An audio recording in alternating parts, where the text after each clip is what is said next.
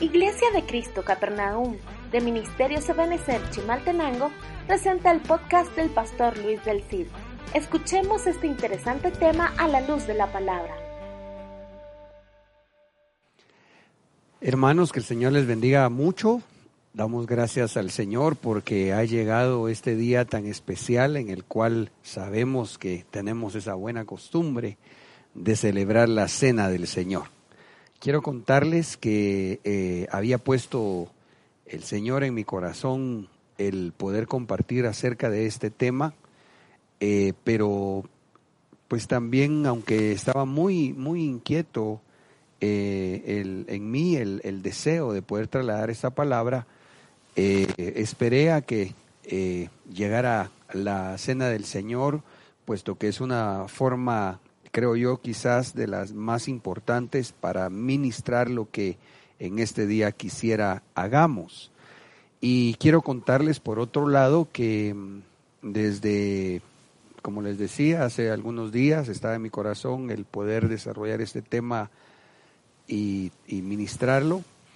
Eh, y me sorprendió cómo en estos recientes días algunos de nuestros hermanos fueron asediados en algunas situaciones de distinta índole y veo entonces cómo el Señor nos ama. En esta oportunidad ya les voy a decir el nombre del tema, pero en, sí de lo que vamos a estar tratando es de el discernir el miedo. Y esto porque no cabe duda, estaba profetizado que en los días finales sería una de las situaciones que en el mundo se vendría dando. Así que eh, vamos a hacer una oración para que juntos entremos al desarrollo puntual del tema y en el nombre de Jesús recibamos la palabra. Señor, muchas gracias por este día.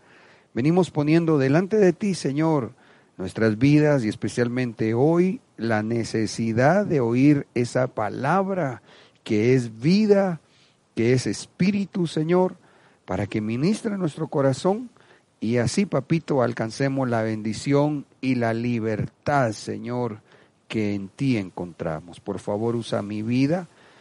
Danos, Señor, un espíritu de revelación y de sabiduría. Pon lengua debajo de mi, de, de mi boca, pon miel debajo de mi lengua, Señor, para que así en tu nombre pueda trasladar ese buen mensaje, papá. En el nombre de Cristo Jesús, reprendemos todo estorbo externo y aún en nuestra mente que quiera comerse la semilla que hoy tú vas a sembrar. En el nombre de Cristo Jesús, amén y amén. Bueno, quiero llevarlo al libro de Lucas, capítulo 21 y versículos 25 en adelante, donde dice la escritura, habrá señales en el sol, en la luna y en las estrellas. En la tierra las naciones serán presa de angustia. Por los bramidos del mar y el estruendo de las olas, y los hombres quedarán sin aliento por el miedo y la ansiedad de lo que está de lo que están viviendo viendo venir sobre la tierra, porque el mundo de los astros se desquiciará. Entonces verán al Hijo del Hombre venir en una nube con poderío y grande majestad. Cuando comience a suceder todo esto, tened ánimo y levantad la cabeza, porque vuestra liberación se acerca. Lucas 21, conjuntamente con otros capítulos como Mateo 24, eh, son capítulos eminentemente escatológicos. Nos encontramos acá que se habla acerca de la venida del Señor Jesucristo, pero el Señor dejó escrito que previo a su venida se iban a manifestar cosas sobre la tierra. Y especialmente yo quisiera que atendamos tres que, se que pueden ser emociones, que pueden ser sentimientos, pero que también se pueden convertir en una puerta para lo que pudo haber sido en algún momento algún tipo de emoción, eh, sea, como le digo, una puerta donde pueda llegar a afectar malamente una potestad de las tinieblas. Estas tres cosas, ya lo vamos a ver en, en una en la siguiente diapositiva resumidas o sintetizadas, esas tres cosas o tres emociones son la angustia, el miedo y la ansiedad.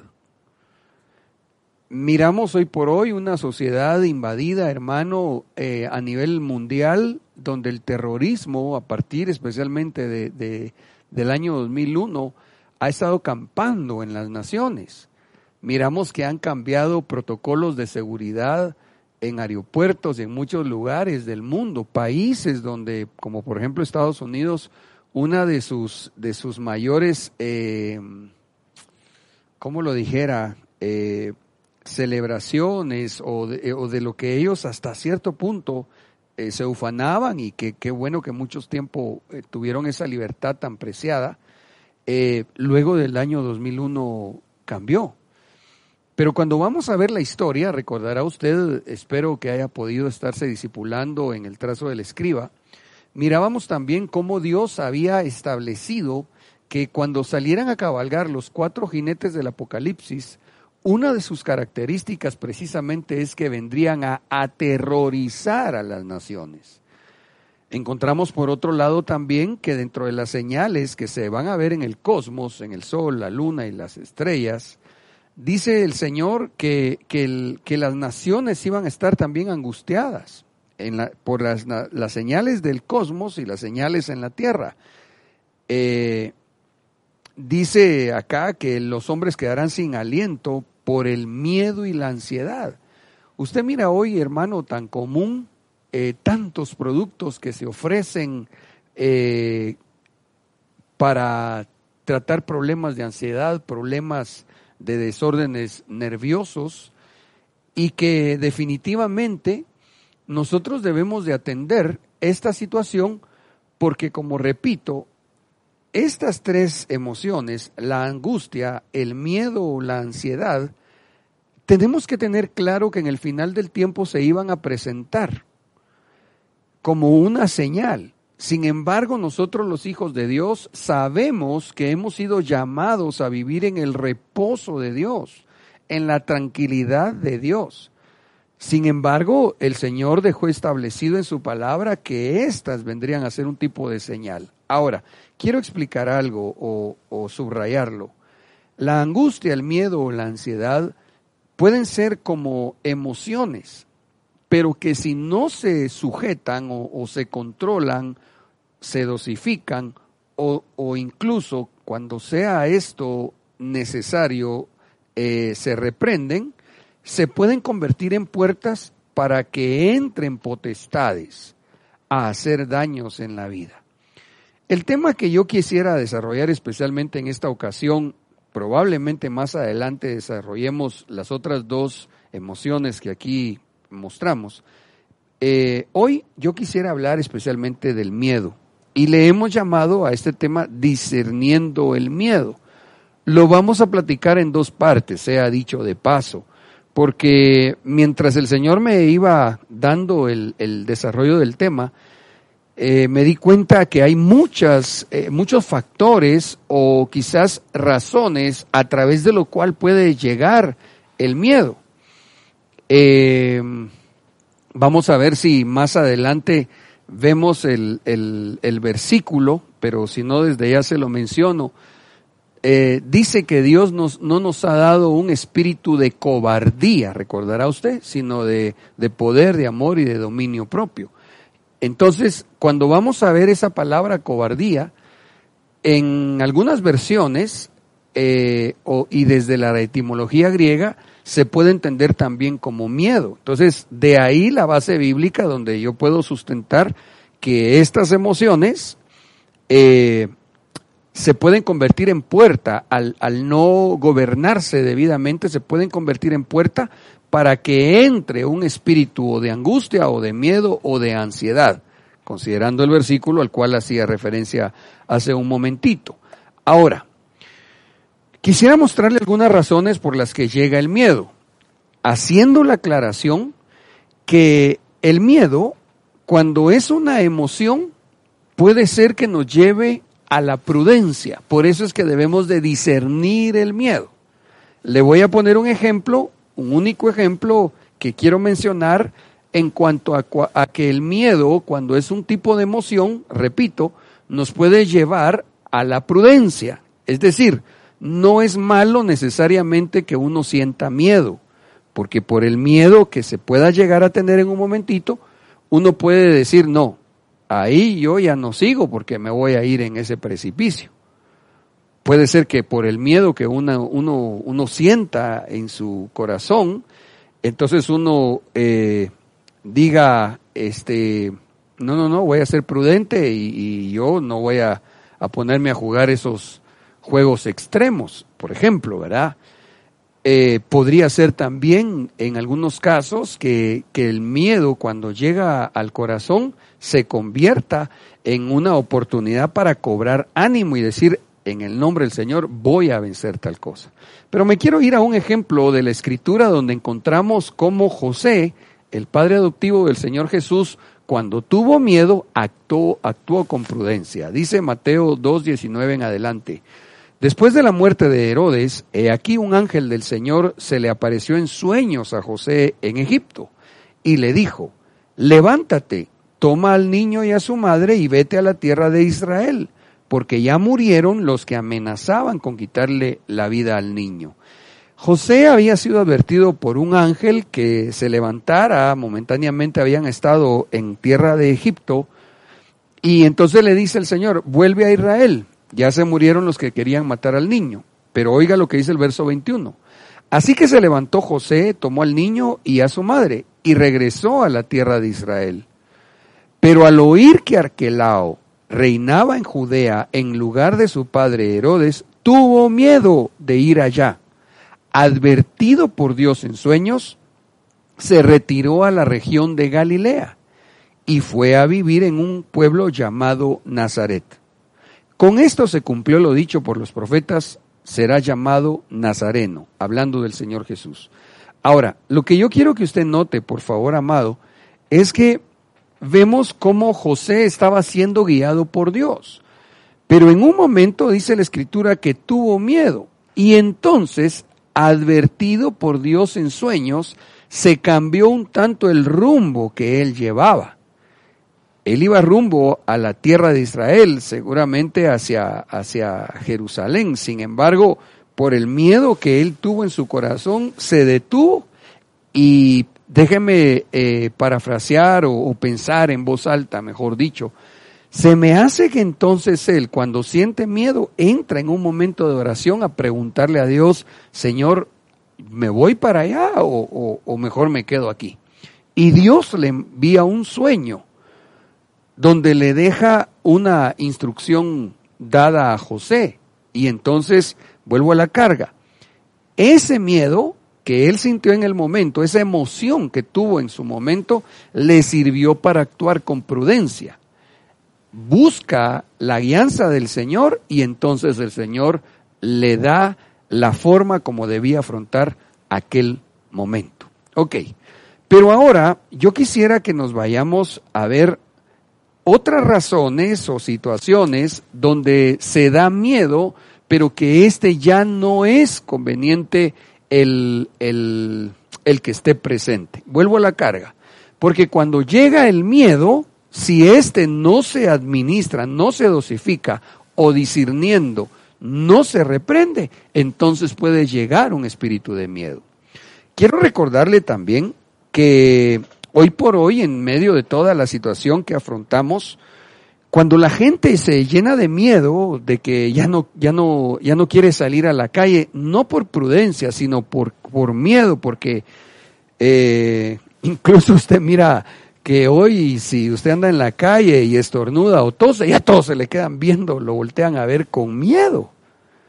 Eh, y podríamos considerar otros, otros ejemplos de lo que, lo que se está cumpliendo. Las naciones iban a ir de aquí para allá con angustia, eh, eh, miedo, preocupación, etcétera.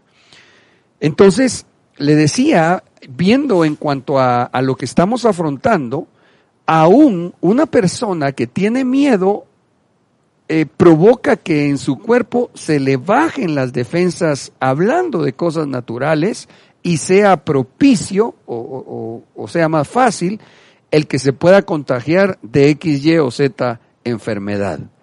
Hermanos, en el nombre de Jesús, si nosotros comprendemos que la atmósfera del último tiempo, del trazo final del tiempo, iba a estar siendo asediada por miedo, entonces debemos saber qué hacer. Recuérdese lo que el Señor nos dijo allá en el libro de Lucas. Cuando comience a suceder todo esto, tened ánimo en el nombre de Jesús. Hermano, que el miedo no lo desanime. Vuelvo a, insistir en esto, por favor. No seamos imprudentes. Acatemos las normas eh, de bioseguridad que le llaman, pero no vivamos con miedo sepamos que estos tendrían que ser señales del último tiempo, angustia, miedo y ansiedad. Así literalmente anda hoy el mundo, pero nosotros no debemos caminar como camina el mundo. Debemos caminar cobrando ánimo y levantando nuestra cabeza. En otras palabras, viendo al invisible, poniendo nuestra mirada en lo alto porque de allá viene nuestro socorro. Nuestro socorro viene del Señor que está en las alturas. Aleluya. Ahora, yo quiero avanzar porque me es importantísimo, mi hermano amado, que encontremos en la palabra algunas razones por las cuales puede llegar el miedo. Y así, si estamos afrontando X situación, entonces sepamos cómo ministrar nuestra alma para que no se vaya a convertir ese miedo en una puerta que el enemigo aproveche para venir y, fastidiar nuestras vidas. Allá en Mateo 17:5 en adelante dice, Todavía estaba él hablando cuando una nube luminosa los envolvió y de la nube salió una voz que decía, Este es mi Hijo amado en quien me he complacido, escuchadle. Imagínese usted por favor aquel, aquel momento hermoso. Ahí está el Señor Jesucristo ahí están sus discípulos. Si dice que eran discípulos, al oír esto, al oír esto, los discípulos cayeron rostro en tierra y quedaron sobrecogidos de espanto. Entonces, está el Señor Jesús. Ya eran discípulos. Esto significa que ya habían sido enseñados. Sin embargo, dice la escritura en el verso 7, entonces se acercó Jesús, los tocó y les dijo, levantaos y no tengáis miedo. Hermano, imagínese usted que nosotros hubiéramos podido estar ahí, teniendo al Señor Jesús como nuestro maestro, nuestro discipulador, reconociendo que, que, que era el Señor. Y de repente vemos, como dice acá, que de una nube que estaba luminosa, una nube en el cielo, lumínica, luminosa, se oye una voz que dice, este es mi Hijo amado, en quien me he complacido. Y en lugar de alegrarnos, de postrarnos para adorar o qué sé yo, nos hubiésemos llenado de miedo. ¿Por qué? ¿Qué pasó? ¿Sabe cuál es la razón? Porque ellos, los discípulos, no tenían experiencias sobrenaturales con Dios. Por eso es que a veces la gente le da miedo hoy. ¿Sabe por qué? Porque el Evangelio no buscan vivirlo en la sobrenaturalidad de Dios, sino como una religión pasajera. Mire, no me lo tome por favor en ningún momento como un regaño. No, mi hermano, por favor. Pero es importante que usted disierna su corazón. Si ante una situación como esta, tal vez en su trabajo, eh, está más expuesto que el resto. Tal vez trabaja en seguridad pública, tal vez trabaja en una institución donde, donde es mucha la gente que llega, tal vez trabaja su, su negocios en el mercado, eh, tal vez trabaja en salud pública, qué sé yo. Y entonces por toda esta situación ha llegado el miedo, pero ya, ya no repito como una simple emoción, sino que ahora está tratando de, gobernarle su corazón y su vida un espíritu de miedo. ¿Sabe, mi hermano, qué debemos de buscar? Esa experiencia sobrenatural con Dios. Porque cuando uno tiene la experiencia del Dios vivo que nosotros buscamos y adoramos, uno vive con la certeza que cuando le habla, Él le va a contestar. Que pase lo que pase, no se le va a escapar al control de las manos del Señor. Pero si uno vive el Evangelio solo como una religión, hermano, a la hora de los tunazos, ¿cómo no va a dar miedo? ¿A quién vamos a correr si hay situaciones donde únicamente se sale en victoria por la sobrenatural intervención divina del Señor? ¿Por qué les dio miedo a ellos? Porque ellos no tenían experiencias sobrenaturales con el Dios que tenían enfrente. Dice Marcos 9, 31 y 32, porque iba enseñando a sus discípulos diciéndoles, el Hijo del Hombre será entregado en manos de los hombres y le matarán, pero después de muerto, a los tres días resucitará. Pero ellos no comprendían tales palabras y sin embargo les daba miedo preguntarle. Mire aquí otra situación que el enemigo aprovecha para tirar miedo. ¿Sabe cuál? Cuando no se comprende la palabra de Dios. Y lo, y lo peor es que no solo no se comprende, sino que además no se pregunta. Es tan importante que comprendamos la palabra. Mire, tan solo entender Lucas 21, que leímos hace un momentito, que las señales que anuncian la proximidad del retorno del Señor Jesucristo, dentro de tantas señales, van tres emociones miedo, angustia y ¿cuál era la otra? Vamos a ver, voy a regresar. Ansiedad. Miedo, angustia y ansiedad. Esas son señales del último tiempo. Entonces nosotros, si comprendemos que así va a estar viviendo la gente del mundo y entendemos que cuando la veamos, lo que tenemos que hacer es animarnos y levantar nuestra mirada, levantar nuestra cabeza, entonces no va a venir cosa que nos dé miedo o causándonoslo nos haga presa del mismo. No, sencillamente, mire, le voy a contar algo que creo se lo comenté hace eh, ya unos meses. Sería un, un, un falso yo eh, si le dijera que, que, no hay eh, momentos donde a veces llega, llega el miedo a presentarse delante de mí. Cuando empezó toda esta situación, hermano amado, vino angustia, vino preocupación. Sin embargo, con la ayuda del Espíritu Santo, como dice la palabra, que cuando uno tenga ansiedad, e, estas tres cosas están vinculadas, discúlpeme si, si le menciono una u otra u otra, pero es que tienen un, denominador común. Pero le decía que cuando en algún momento su servidor es asediado por algún tipo de miedo, angustia o ansiedad, lo que dice la Biblia que hay que hacer, y eso trato de hacer, es ir y orar al Señor y entregar, dice la palabra literalmente, entregar toda ansiedad en oración al que puede salvarnos. Amado, les he decir en el nombre de Jesús, en momentos difíciles, cuando algo así me ha asediado, esa ha sido una de las cosas que he hecho. Y gracias a Dios, entonces el Señor pone paz en mi corazón. Le podría mencionar otros ejemplos. Uno de estos fue, y de los que tengo el privilegio de pastorear, eh, hace ya algún tiempito sabrán que, que en su momento les testifiqué cómo habíamos sido amenazados, su servidor y mi familia. Igualmente, acudimos a los principios bíblicos Inmediatamente buscamos la oportunidad de hablar con, nuestro pastor, con mi apóstol Sergio, porque una de las bendiciones y forma de ministrar una vida cuando el enemigo está queriendo eh, aterrorizar, cuando está queriendo poner miedo, es cubrirse. Ya creo, lo vamos a ver más adelante. Tuve miedo, dijo Adán. ¿Por qué?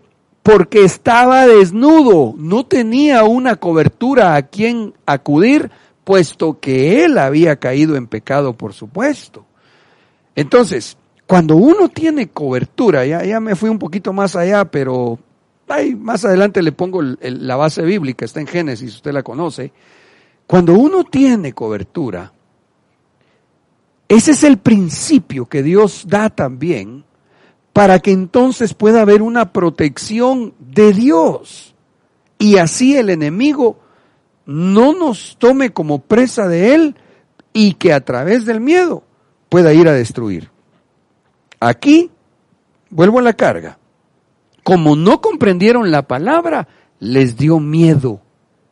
Y lo peor fue que sin entenderla tampoco preguntaban. Es tan importante comprender la palabra. Es tan importante que nos disipulemos. Mire, yo tengo la esperanza, primero Dios, eh, pronto podamos volver a congregarnos presencialmente. Primero Dios, Dios empiece a cambiar ya esta prueba a la que fue metida la iglesia y el mundo, pues eh, en su caso, en una situación de ya de juicio, ¿verdad? Pero Esperamos que pronto volvamos a la iglesia. Pero quiero decirle algo.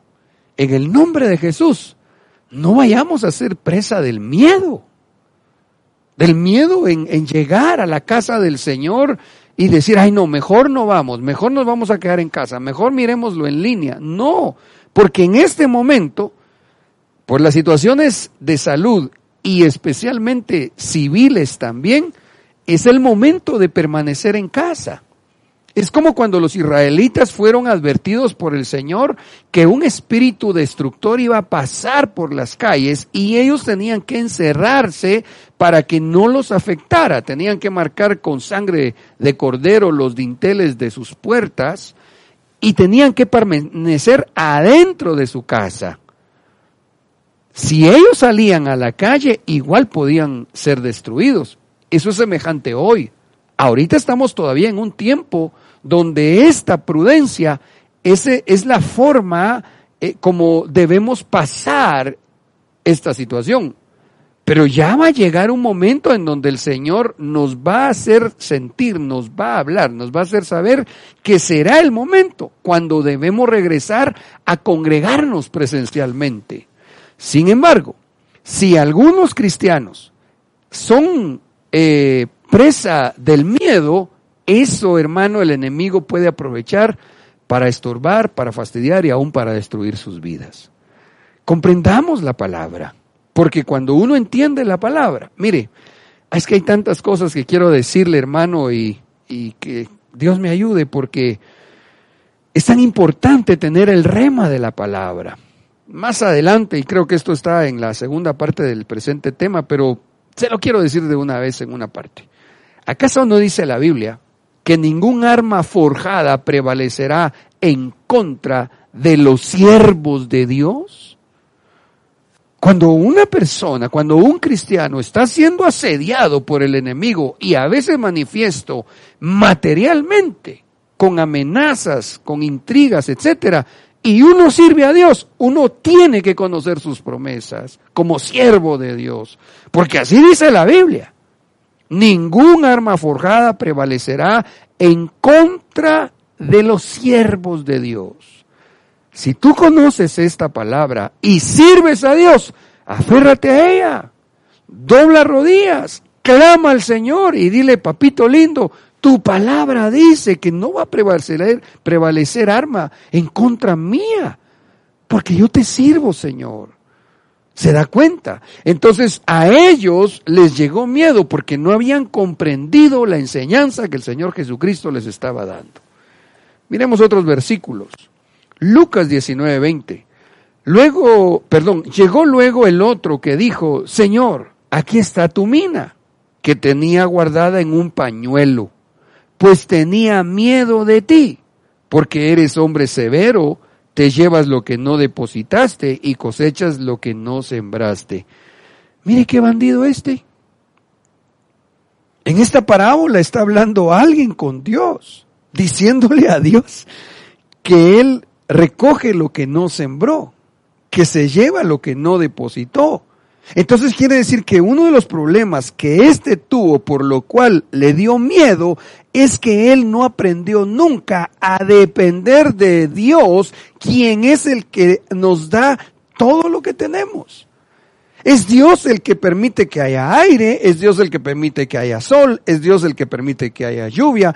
Hermano, es Dios el que por misericordia nos da a nosotros lo que necesitamos. Este, en cambio, dice que tuvo miedo de Dios, pero lo dice literalmente, te lleva lo que no depositaste y cosecha lo que no sembraste. ¿No es cierto?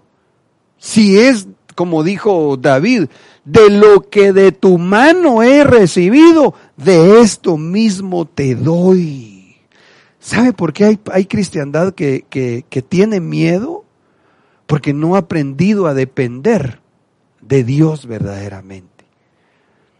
Le quiero leer algunos versículos, como el de Isaías 54, 17. Ah, bueno, este es el que mencioné hace ratito, mire.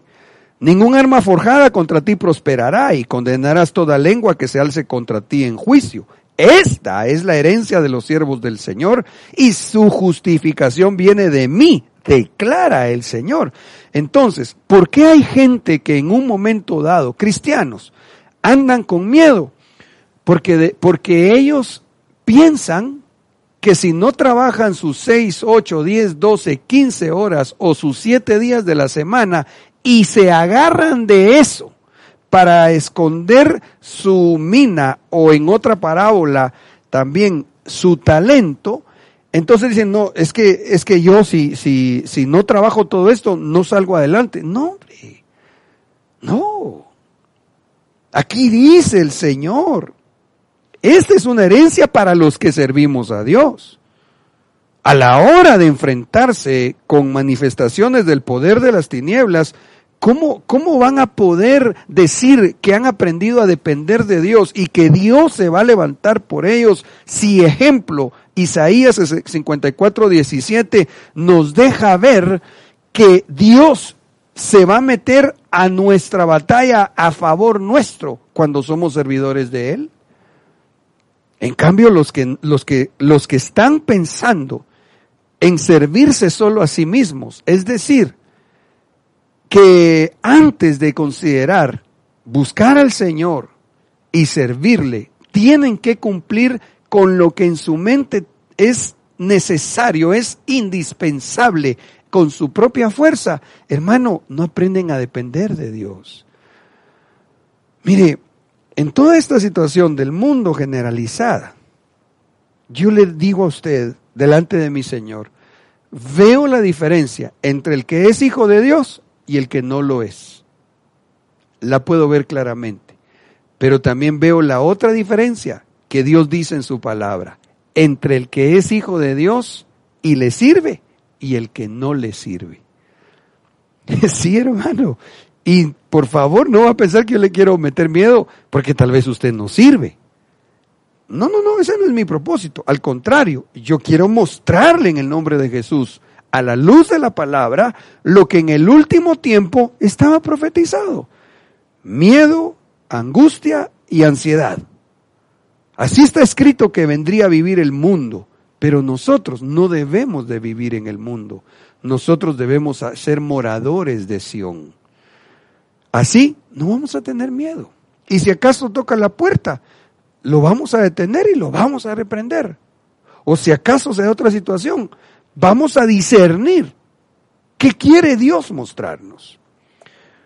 Siempre referente al versículo, al contexto que mirábamos aquí en Lucas 19, referente a la dependencia de Dios, es Malaquías 3.10. Trae todo el diezmo al alfolí para que haya alimento en mi casa y ponedme ahora a prueba en esto. Hermano, Dios diciéndonos, prueben a ver si no es cierto. Dice el Señor de los ejércitos, si no os abriré las ventanas del cielo y derramaré para vosotros bendición hasta que sobreabunde. Aquí no está diciendo que, que, que, nosotros dependemos de la economía del mundo, que si el coronavirus está fastidiando, que si el coronavirus provocó un desastre económico y quiebra en muchos lugares. No, aquí lo que Dios está diciendo es pruébenme, vivan mis principios. Por vosotros reprenderá el devorador para que no os destruya los frutos del suelo, ni vuestra vida en el campo será estéril, dice el Señor de los ejércitos.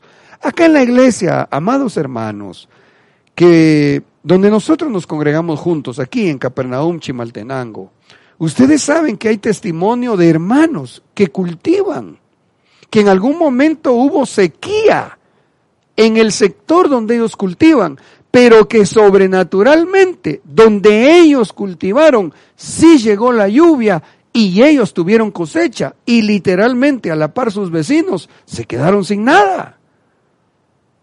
Pero ¿qué es lo que hemos visto? Gente que aprende a depender de Dios, no solo con palabras, sino con obras, demostrando al Señor, Señor, yo dependo de ti. Aquí está lo que yo debo de darte a ti primero, porque cuando yo te doy a ti primero, te estoy diciendo ya no solo con palabras, sino con mis acciones, que mi confianza no está en mi fuerza, no está en lo que tengo, no está en lo que veo, sino que está puesta absolutamente en ti. Y así uno va a vivir sin miedo. En el nombre de Jesús. Ahora, avancemos un poquitito más. Eh, hay otras razones del miedo, pero como le digo, el tema es bastante amplio. Entonces, me pareció bien eh, hacer, compartir, ministrarlo en dos partes, pero viendo alguna consecuencia del miedo, mire qué terrible en Lucas 8:37. Entonces toda la multitud de la región de los Gerasenos, dice esta versión, otras versiones dicen Gadarenos, le pidió a Jesús que se alejara de ellos pues estaban dominados por un miedo enorme. Mire, le voy a hacer un poquito de contexto. Solo termino de leer. Entró pues en una barca y se volvió. Mire cómo es Dios, hermano, por cierto. Qué humilde es Dios. Jesús estaba en Gadara donde se manifestó aquel llamado endemoniado Gadareno. Y cuando él lo liberó, los espíritus inmundos le pidieron que les dejara irse a los demonios, a los cerdos, perdón. Y entonces dijo el Señor, bueno, vayan ahí. Y todos estos geraserenos, o gadarenos, es decir, los habitantes de Gadara, lo vieron. Vieron el poder del Señor Jesucristo. Ellos conocían al que por años había estado con cadenas entre sepulcros y que además eh, no podían controlarlo ellos. Miren la manifestación del poder de Dios. Sin embargo, se dejaron invadir por el miedo y en lugar de pedirle al Señor Jesucristo que lo liberara, ¿qué hicieron? Le pidieron que se fuera. Y Jesús se fue. Se subió en su barca y se fue. Hermano, una de las consecuencias del miedo es que la gente se aleja de buscar a Jesús. Por eso le decía hace un momentito, en el nombre de Jesús, no nos vaya a pasar que por es, hermano, esta situación que estamos viendo, esto solo es parte de lo terrible que viene sobre el mundo. Por eso creo yo que el Señor nos ha llevado a estar estudiando lunes a lunes, lunes a lunes, la palabra para entender el tiempo que estamos ya viviendo. Mi propósito no es asustarlo, no es angustiarlo de ninguna manera. Mi propósito es decirle, el Señor viene pronto. Pero mientras estamos a esa espera gloriosa, tenemos que saber que habría mucho miedo en la gente del mundo.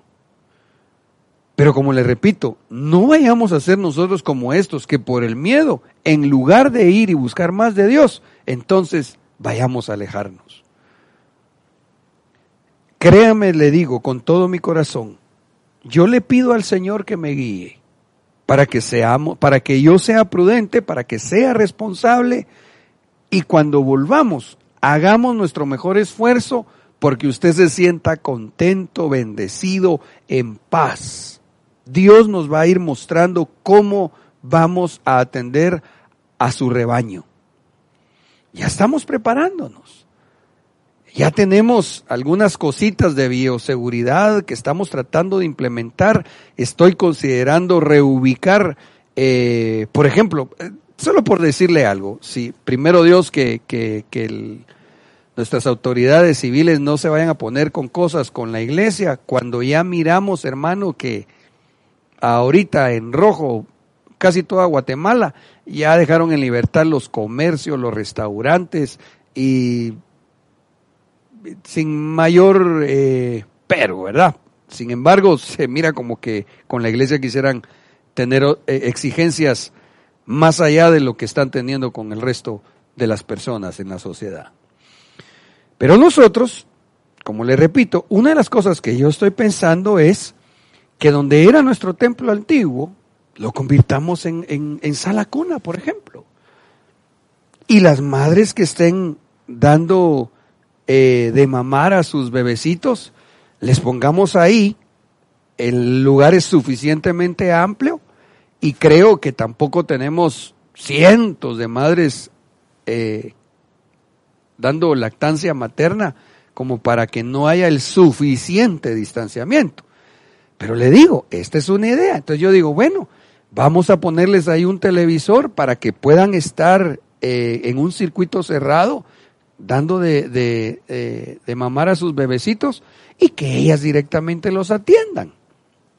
Vamos a tener que restringir el que puedan estar eh, hermanas eh, servidoras mientras Dios nos pone otra forma, mientras decimos, bueno, ya, ya, ya se venció esa situación, lo necesario, porque déjeme decirle también, esta situación del coronavirus, esto llegó para quedarse. Esto no es que van a decir, se acabó. No, hermano. Al contrario. Esta es solo una de las, de las epidemias que vienen sobre el mundo. Pero vuelvo a la carga. Nosotros no podemos vivir como vive la gente del mundo. Nosotros debemos vivir como enseña la palabra de Dios. Y una de las formas que Dios enseña es que es su deseo que nos llenemos de su amor para que echemos fuera todo temor en el nombre de Jesús. Entonces, ya más adelante le voy a, contar, le voy a afirmar lo que, lo que vamos a estar trabajando, pero le digo en el nombre de Cristo Jesús que en mi corazón lo que está es la palabra y que a usted en el nombre de Jesús queremos ministrarle este mensaje para que usted no sea presa del miedo, para que no nos vaya a pasar que conociendo del poder del Señor Jesucristo, en lugar de buscarlo, nos alejemos de Él.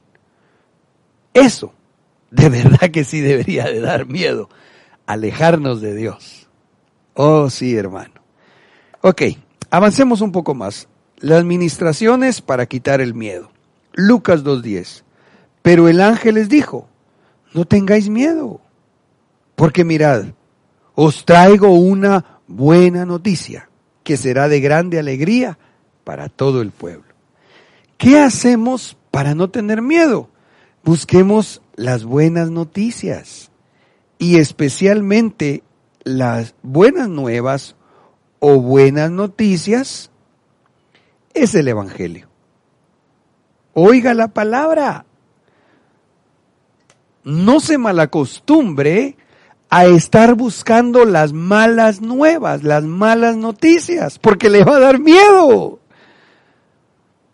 Mire, informémonos de lo necesario. Estemos atentos a lo que vayan publicando, ¿verdad? Y especialmente eh, en nuestra región, en, en, qué, en qué color nos ponen. Sin embargo, pues con el perdón de, de quienes lo publican, Ah, ya lo deja uno en qué pensar, hermano. ¿Cómo, ¿Cómo fue que ya estaban tan listos los comerciantes, los restaurantes, y que de un día para otro ¡pum! abrieron y ya tenían el abastecimiento suficiente? Digo yo, bueno, ¿y a ellos quién les avisó? ¿Qué? Bueno, lo que le tengo que decir es lo siguiente. No esté viendo malas noticias. O por lo menos que no sea ese su pan diario. Infórmese, repito, de lo necesario. Claro que debemos saber si hay restricción, por ejemplo, de horario de circulación. Claro que debemos saber cómo se están comportando los hospitales, etcétera. En fin, tenemos que informarnos de lo que realmente es necesario, pero especialmente busquemos las buenas nuevas, busquemos la palabra de Dios. ¿Sabe por qué? Porque así se nos va a quitar el miedo o ni siquiera nos va a llegar a asustar. No tengáis miedo, porque mirad, os traigo una buena noticia. Aleluya. Yo te vengo a decir, no tengas miedo. ¿Por qué? Porque te traigo buenas noticias de parte de Dios. Él tiene el cuidado de tu vida. Él tiene el cuidado de tu familia. Sus promesas en Cristo Jesús, todas son sí y amén. Dice el libro de Génesis 3.10 y luego el 21, hablando de Adán cuando estaba eh, con miedo delante de Dios. Él contestó, Oí el ruido de tus pasos por el jardín y tuve miedo. ¿Por qué? Porque estoy desnudo y me escondí. Ahora, aquí habría que considerar por lo menos dos cosas del, del por qué le llegó miedo a Adán. La primera es porque tenía pecado. Adán pecó. Él lo sabía. Pero en lugar de ir y pedirle perdón a Dios, se mantuvo, dicho de otra forma, con el pecado oculto. Por eso tenía miedo. Mire, cuando el enemigo se presenta y a uno le da miedo, sabe qué hay que hacer dentro de la estrategia para poder vencer en el nombre de Jesús, es escudriñar el campamento. Es irnos a exponer delante del Espíritu Santo y de la palabra de Dios a la luz del Señor y revisar cómo estoy viviendo el Evangelio. ¿Será que estoy con un pecado oculto? ¿Hay algo que debo ir a poner debajo de la autoridad, delante de la autoridad que Dios puso sobre mi vida? Porque aquí él, la otra razón es que estaba desnudo. En otras palabras, él no tenía cobertura. Él no fue a buscar, ministrara, lo perdonara, y lo restaurara. Sin embargo, cuando Dios, dice el verso 21, y el Señor Dios hizo vestiduras de piel para Adán y su mujer, y los vistió. ¿Por qué? Porque para quitarle el miedo, vuelvo a la carga, Génesis 3.10, tuve miedo. ¿Por qué? Porque estoy desnudo. Entonces, ¿qué hizo el Señor para, para, para empezar a ministrar? Hizo vestiduras de piel y los vistió. Amado, ¿usted tiene cobertura? Pero, pero no porque se sienta parte de una marca, porque Ebenecer no es una marca, no es una cuestión de mercadotecnia, no es una franquicia, no, no, no, no, no. Es un ministerio donde el Señor ha puesto siervos de Él, ministros, que según hemos estado, solo recuerde lo que recién platicábamos acerca del chal de la novia. Recuerda que en el último, si no mal recuerdo, en el chal apostólico, leíamos cómo dice el Señor que le proveyó a su iglesia ministros que le iban a venir, vendrían a fungir como su chal, como su cobertura, para que ésta se engalane. Entonces ahora yo veo que en Génesis 3.10, una de las razones por las cuales le llegó el miedo a Adán fue porque estaba desnudo.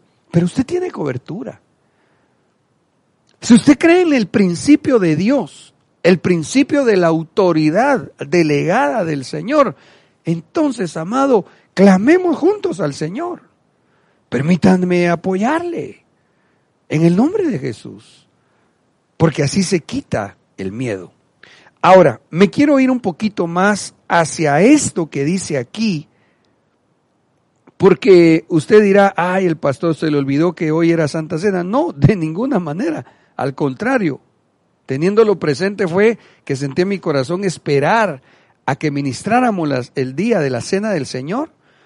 Eh, porque cuando usted nota aquí, lo que Dios hizo fue vestiduras de piel. Quiere decir que para poder hacer esas vestiduras de piel, antes había sido sacrificada una víctima para poder tener las pieles del cordero. Gracias.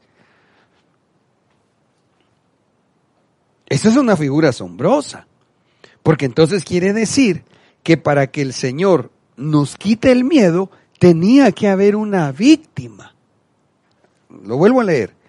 Y el Señor Dios hizo vestiduras de piel, pero ¿de dónde las sacó? Tuvo que haber un sacrificio.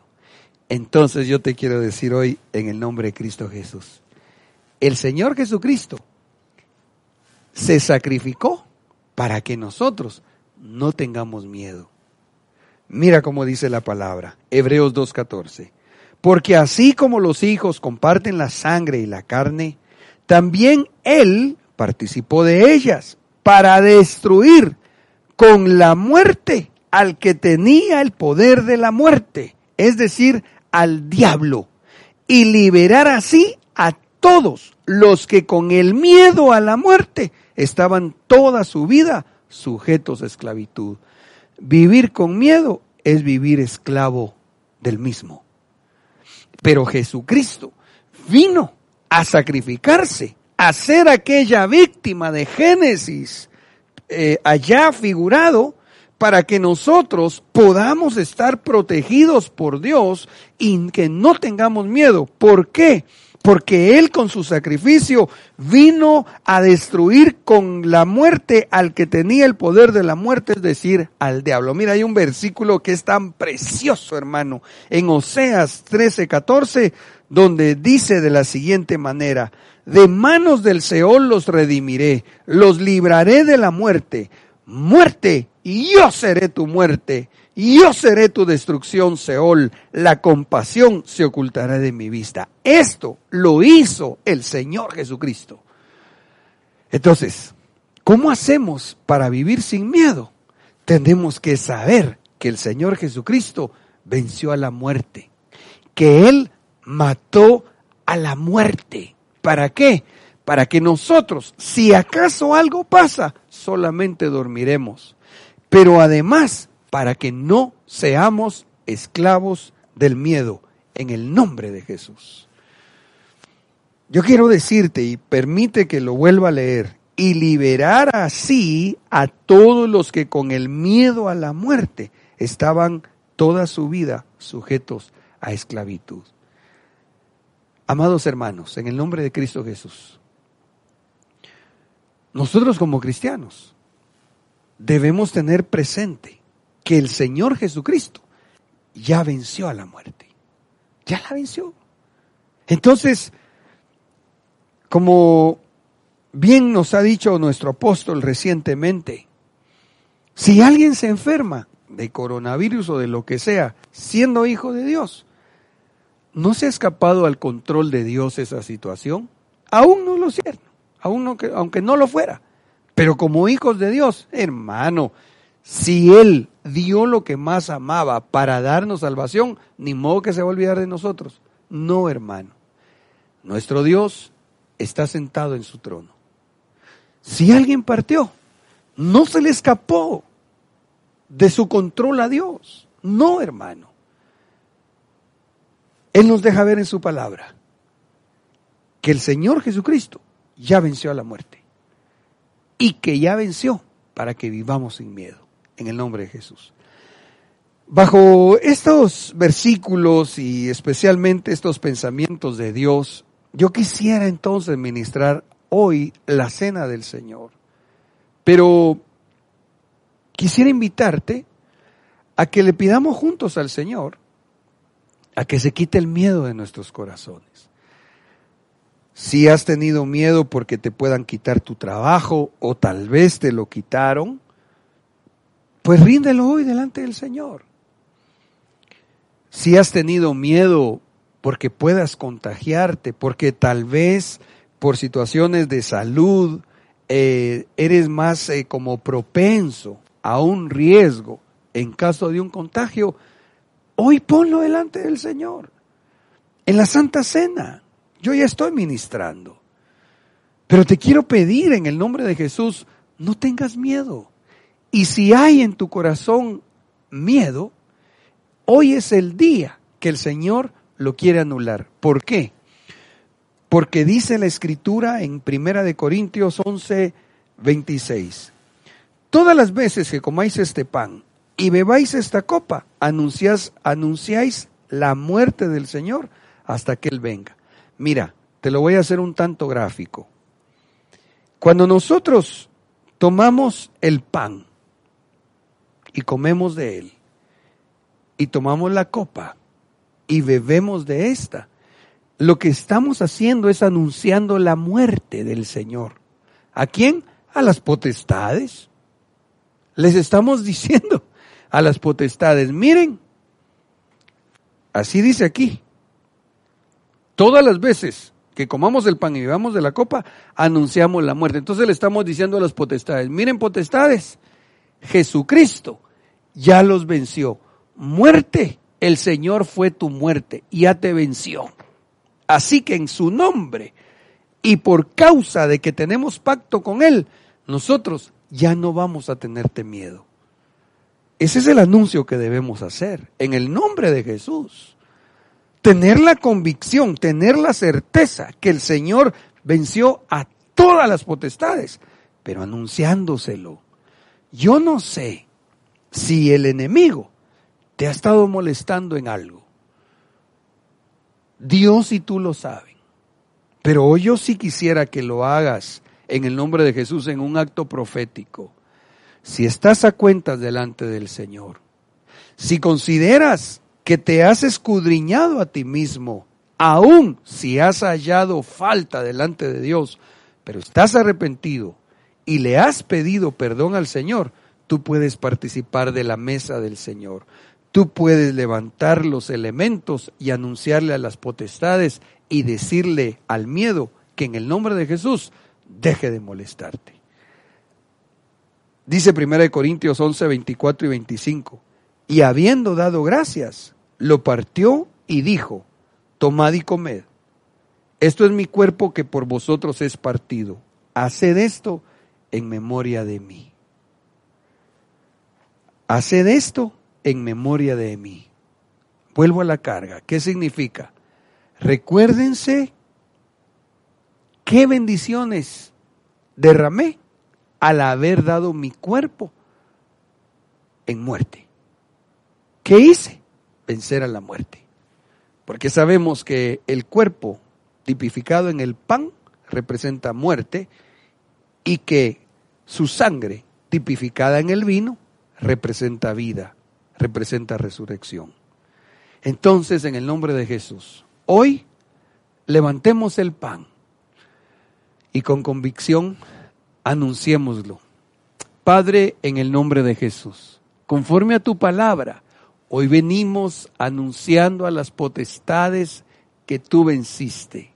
Hoy venimos regocijándonos en el nombre poderoso de Cristo Jesús, porque nuestro amado Señor Jesucristo le quitó al que tenía el poder de la muerte esas llaves con las cuales tenían esclavitud a la humanidad a través del miedo. Te damos gracias, Señor, por haberlo hecho. Y hoy, Señor, en el nombre de Jesús, declaramos que aún si hubiese en nosotros algún miedo al comernos el pan, será eliminado, porque nos haremos uno con tu muerte. Así como tú venciste el miedo, Señor, así hoy por tu sacrificio, nosotros declaramos que lo vencemos en el nombre de Jesús, bendecimos el pan, comamos de él.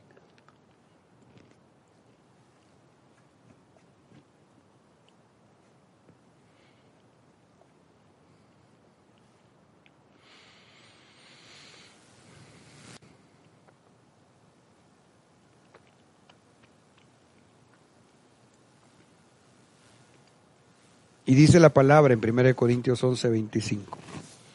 Así mismo tomó también la copa después de haber cenado y dijo, esta copa es el nuevo pacto en mi sangre.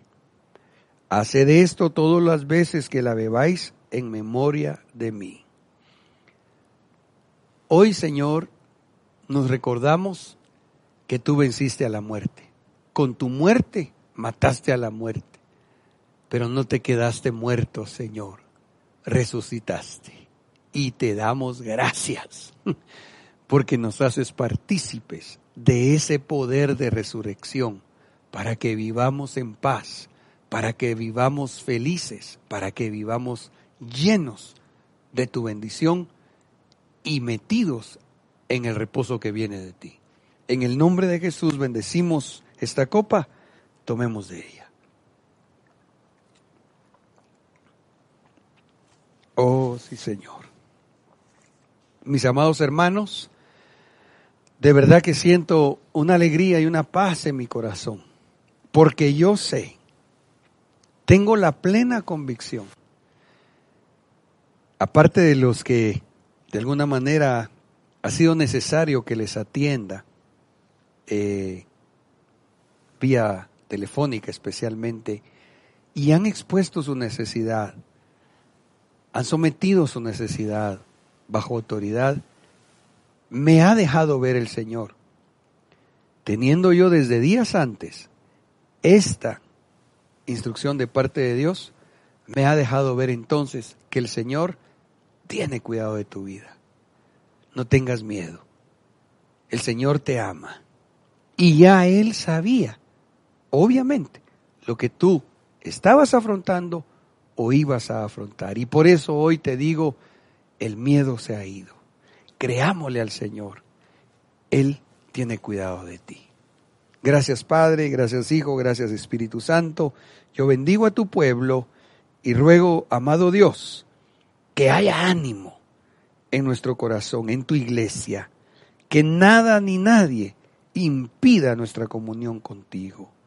En el nombre de Jesús, a ti damos la gloria y la alabanza, Señor. Amén y amén. Que el Señor te bendiga y te guarde.